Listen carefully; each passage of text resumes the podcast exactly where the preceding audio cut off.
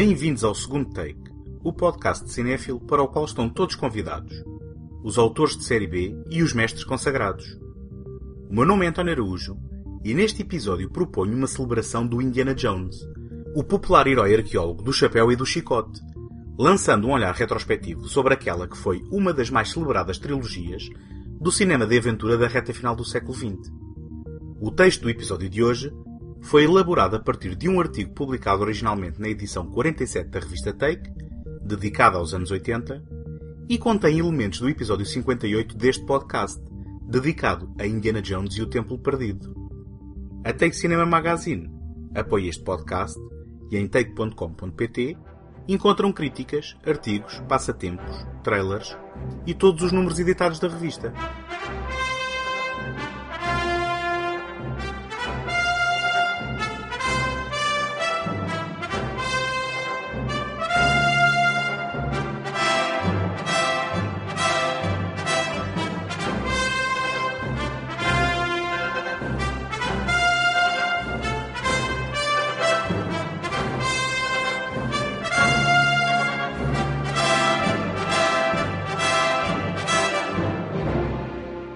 Foi em maio de 2008, há pouco mais de 10 anos, que estreou mundialmente Indiana Jones e o Reino da Caveira de Cristal.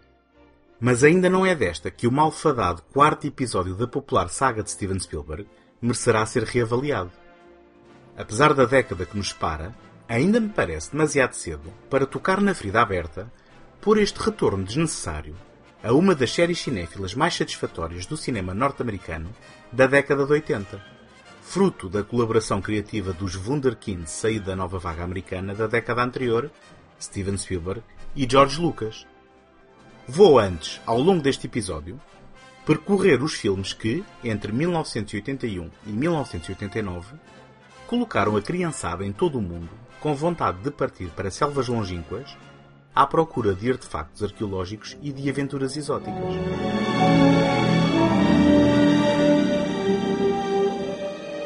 Nearly 3,000 years, man has searched for the lost Ark of the Covenant. The Bible speaks of the Ark leveling mountains and laying waste to entire regions. Not something to be taken lightly. No one knows its secrets. Jones, do you realize what the Ark is? It's a transmitter. It's a radio for speaking to God. An army which carries the Ark before it is invincible. The Ark.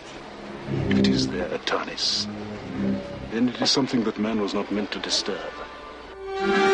It is protected by forces beyond imagination. It is desired above all treasures on earth by those who are good, Trust me. and those who are evil. I'll tell you everything. Yes, I know you will. O regresso da grande aventura. Esta foi a promessa feita em antecipação da estreia em 1981 do novo filme dos criadores de Tubarão e A Guerra das Estrelas. Em 1973, tal como viria a acontecer com a história de fantasia espacial que gerou um império, George Lucas procurava recuperar o espírito dos filmes em série exibidos nas décadas de 30 e 40. Desta feita, esboçou o professor arqueólogo aventureiro Indiana Smith e, em conjunto com Philip Kaufman, delineou uma aventura envolvendo uma demanda pela bíblica Arca da Aliança. Depois de esta ideia ter ficado em banho-maria e de Lucas ter passado alguns anos numa galáxia muito distante, Steven Spielberg confessou ao amigo que sonhava realizar um filme do agente secreto James Bond, ao que este lhe respondeu ter algo muito melhor. Spielberg gostou da ideia, mas não do apelido do herói.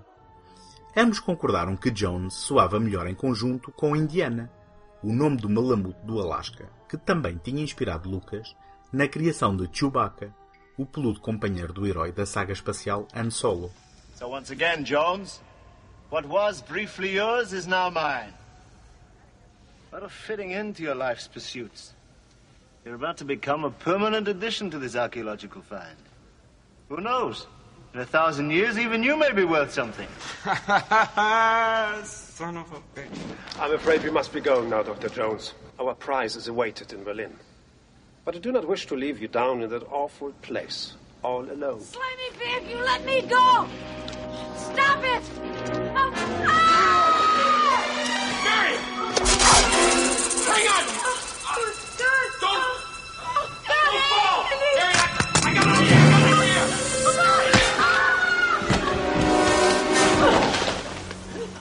You get your hands off of me!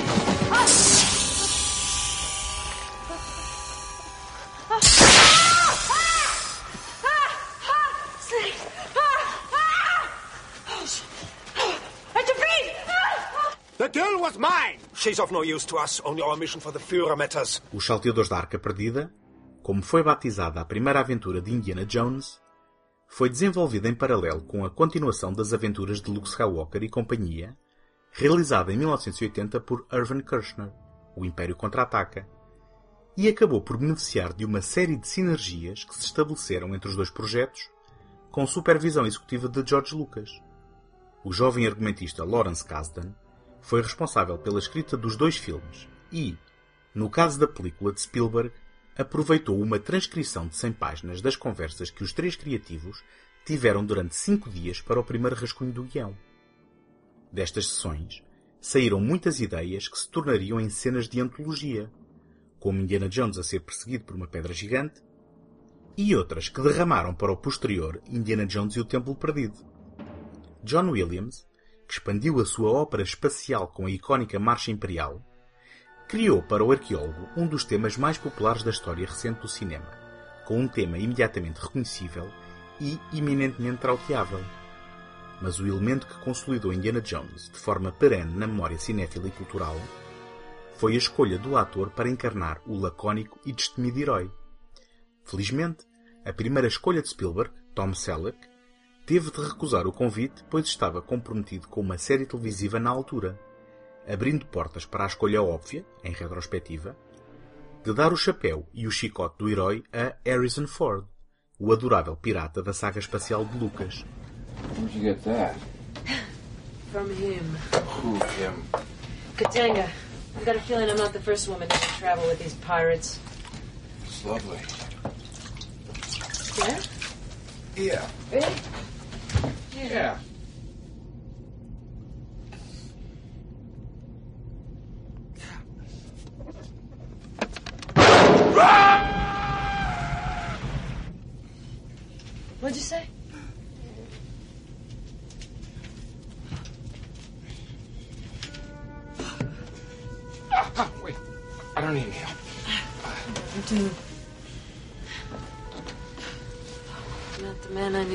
years ago. It's not the years, honey. It's the mileage.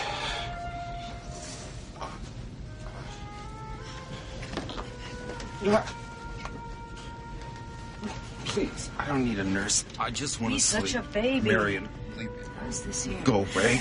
Yes. It hurts. Ow. Well, God damn it, anywhere doesn't it hurt? Here.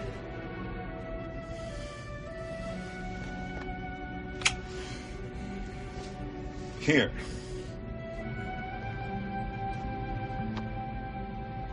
Os desígnios de Spielberg para a caracterização da personagem, cria Indiana Jones como um alcoólico com um lado negro, foram suavizadas pela visão de Lucas para o herói, um professor académico com uma costela aventureira, e, ao quinto rascunho, Kasdan tinha construído uma narrativa virtualmente irrepreensível, centrada na demanda de Indiana Jones em oposição a um grupo de nazis, no encalce da arca onde se acredita estarem guardadas as tábuas dos Dez Mandamentos. Desde o primeiro momento, um prólogo muito bondiano situado no Peru, que parece encerrar uma aventura de um capítulo anterior das aventuras do arqueólogo, percebendo estar na companhia de um herói à antiga, confiante, competente, mas vítima de vilões implacáveis que lhe goram os melhores planos, como é o caso de René Belloc. A partir daqui, Indiana Jones viaja, de avião, a cavalo, agarrado à parte inferior de um caminhão, de barco e até pendurado no exterior de um submarino, numa aventura exótica entre os Estados Unidos da América, o Nepal, o Egito e uma ilha perdida alguns no mar Egeu. Na companhia de aliados como Marian, interpretada por Karen Allen, uma forte personagem feminina e excelente contraponto para o herói, ou Sala, uma composição de John Rhys Davies, Indiana Jones supera inúmeros desafios em cenas antológicas que, desta vez, cumpriram a promessa dos cartazes e trouxeram mesmo a aventura de volta, dando-lhe um novo nome.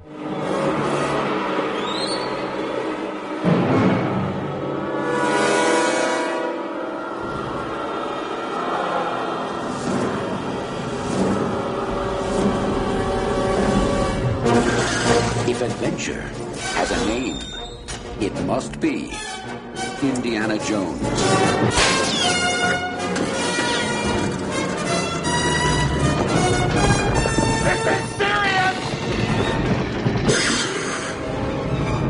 From Steven Spielberg and George Lucas. Indiana Jones and the Temple of Doom.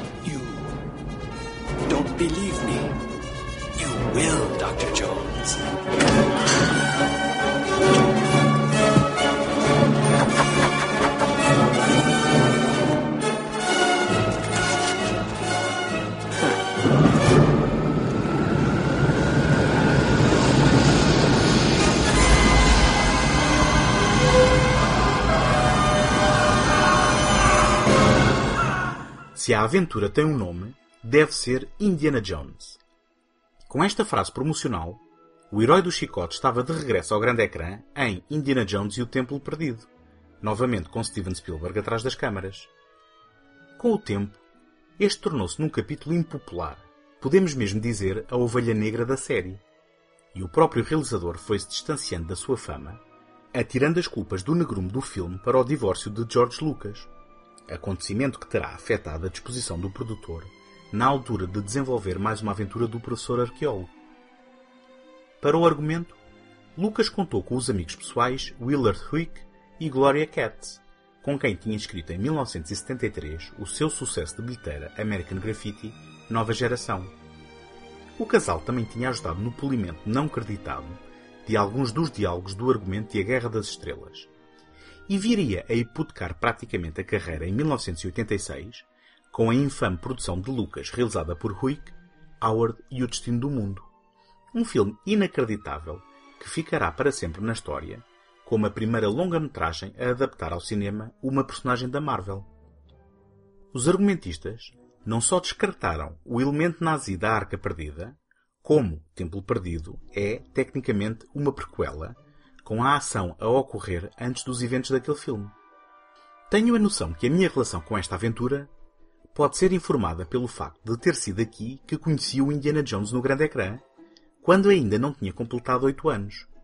Mas o que muitos consideram uma fraqueza é, no entanto, na minha opinião, uma decisão brilhante soltando a narrativa de qualquer amarra de continuidade, sendo, ao mesmo tempo, perfeitamente fiel ao espírito dos filmes em série em que Lucas e Spielberg se haviam inspirado.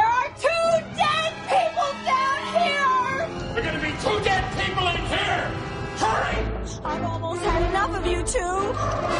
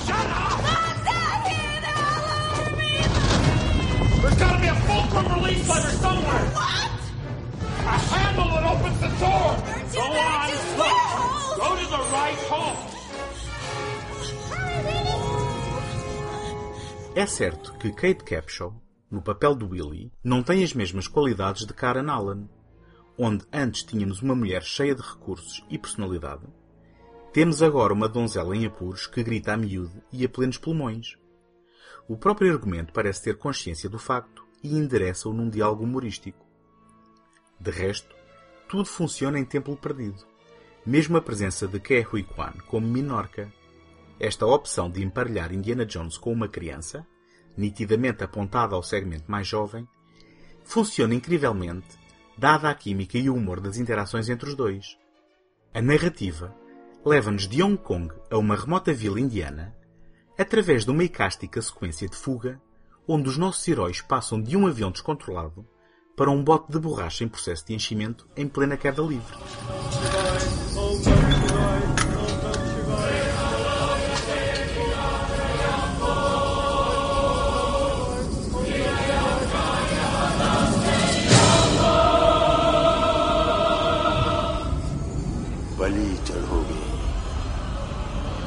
मांगती काली माँ। मुक्ति देगी काली माँ। काली माँ काली माँ काली माँ, शक्ति दे। बलि चढ़ाऊं तेरे आगे। स्वीकार करो।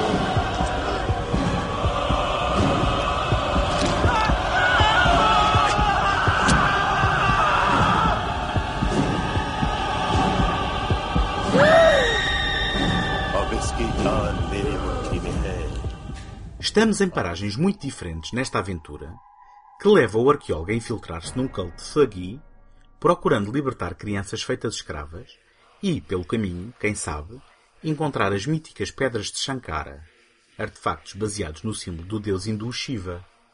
Com uma ficção tecida a partir de factos históricos e crenças hindus, talvez menos conhecidos no Ocidente, logo menos apreciados em comparação com os vilões da vida real, em que os nazis se tornaram com a Segunda Guerra Mundial, Indiana Jones e o Templo Perdido permite-nos explorar elementos originais e refrescantes que, polémicas sobre a justeza do retrato de outros povos à parte, nos dão a conhecer culturas e costumes que não estamos habituados a ver retratados no cinema.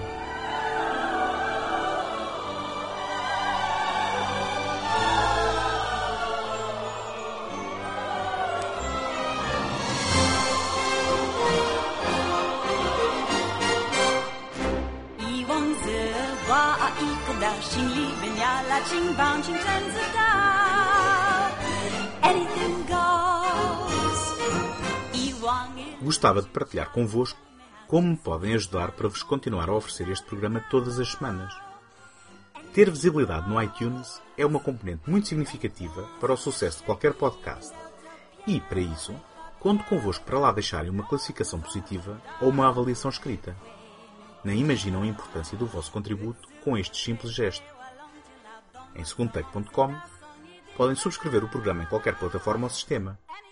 Também lá encontram o arquivo de todos os episódios e todos os contactos sociais, caso queiram deixar uma palavra.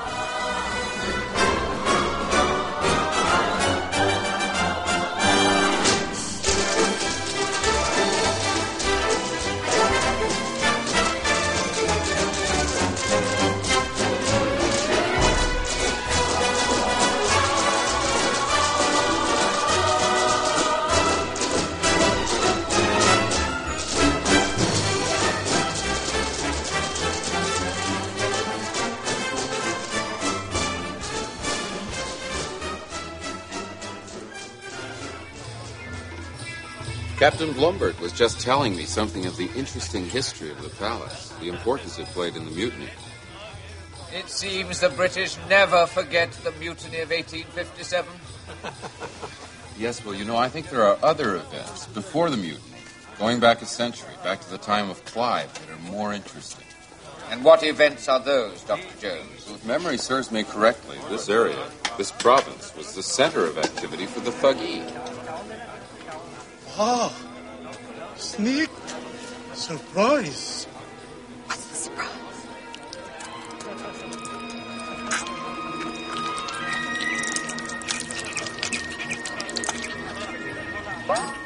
Na mira das críticas e da infâmia que se abateu sobre o filme, estão a cena em que Willy e Minorca são presenteados com um festim de alimentos exóticos, como escaravelhos, serpentes recheadas de enguias vivas, sopas de olhos ou miolos de macaco servidos no seu recipiente original.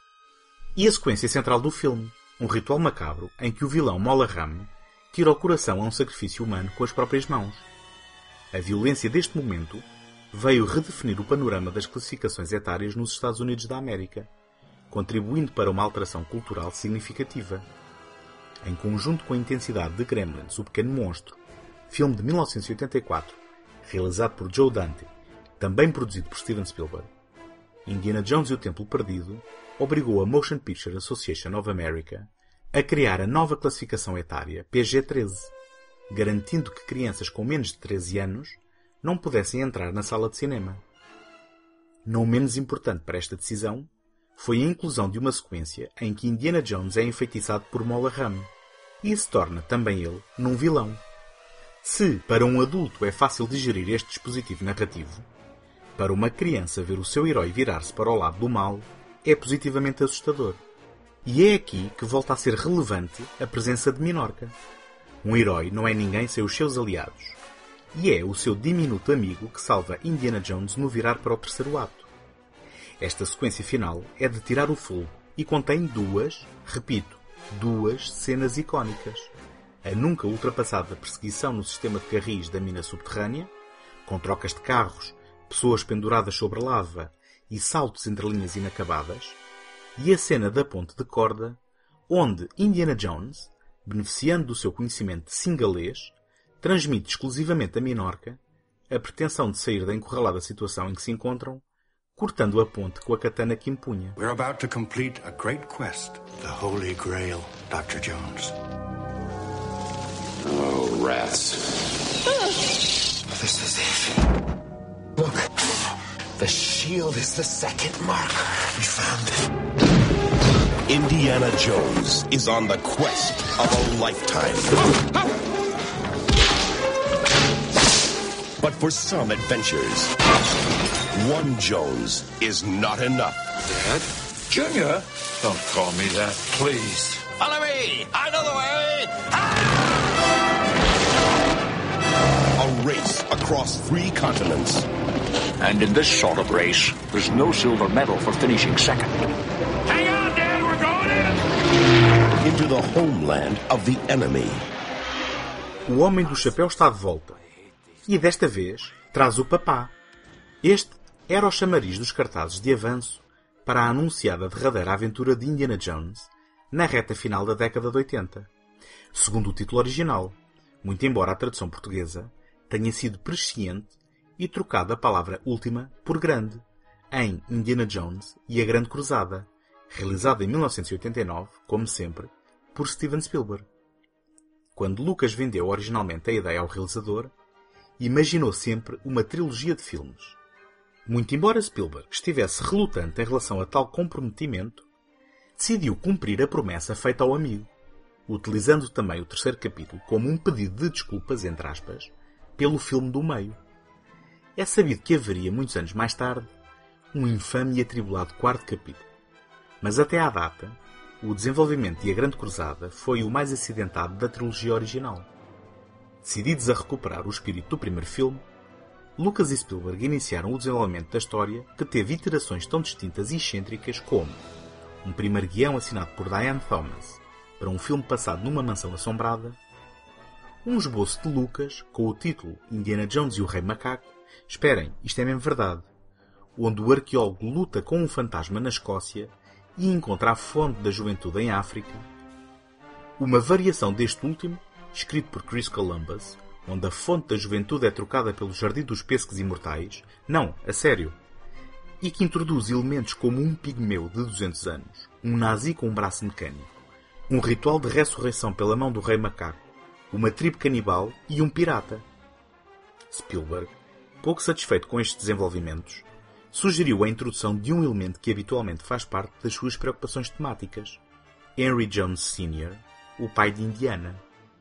Entretanto, o colaborador do realizador Meno Meyes foi contratado para desenvolver o argumento onde esta novidade ecoava a procura de Indiana pelo Santo Graal, um dispositivo narrativo pensado originalmente para o prólogo do filme, agora promovido ao elemento central da história. Foi Jeffrey Baum quem acabou por consolidar os conceitos do colega anterior no que veio a ser o argumento filmado, não sem antes um trabalho não creditado de revisão final de Tom Stoppard, maioritariamente no polimento dos diálogos. Dr. Jones. Yes? I will take the book now. What, book? You have the diary in your pocket. You don't. Do you think my son would be that stupid that he would bring my diary all the way back here? You didn't, did you? You didn't bring it, did you? Well, uh, You did. look, can we discuss this later? I should have mailed it to the Marx brothers. Will you take it easy? Take it easy? Why do you think I sent it home in the first place? So it wouldn't fall into their hands. I came here to save you. Oh, yeah? And who's going to come to save you, Junior? I told you.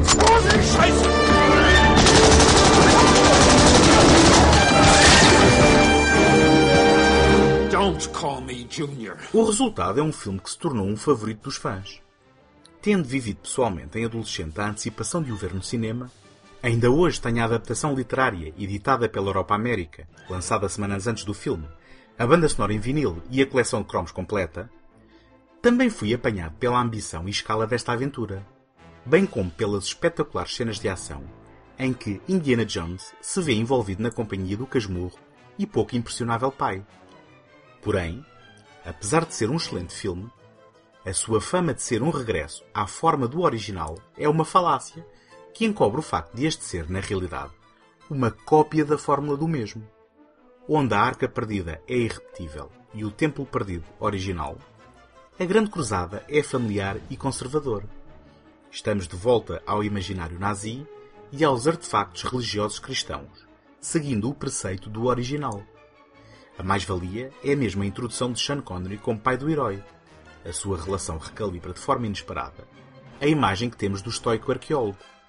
Mas há, com a cena inicial e com o investimento pessoal do herói na demanda, uma vontade desnecessária de canonização da personagem.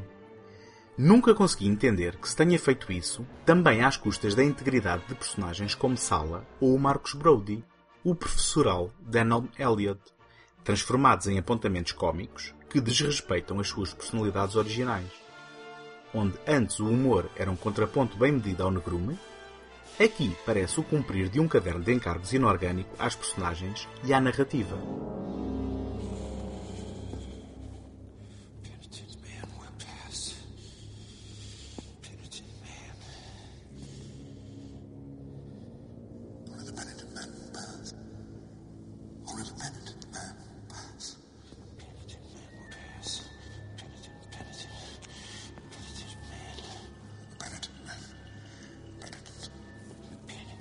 He's humble before God. Penitent man. Penitent man is humble. Kneels before God.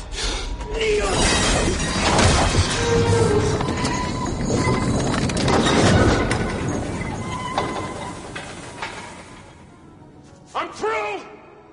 Ainda assim, o último capítulo desta saga, produzido na década de 80, parecia encapsular e encerrar de forma totalmente satisfatória uma trilogia quase perfeita, que certamente continua a ter ressonância ainda hoje. O Cavalgar em Direção ao Sol, bem como o título original, prometiam o fechar de um ciclo e o cristalizar do mais puro espírito de aventura. Indiana Jones era a recuperação de um herói do passado que seria relembrado por muitos anos no futuro. É verdade que, entretanto, houve um quarto capítulo pouco satisfatório e que há outro prometido para 2020. Mas se quisermos, podemos ignorá-los e apontar para Indiana Jones como um dos heróis definitivos que só podiam ter saído da década da nossa juventude.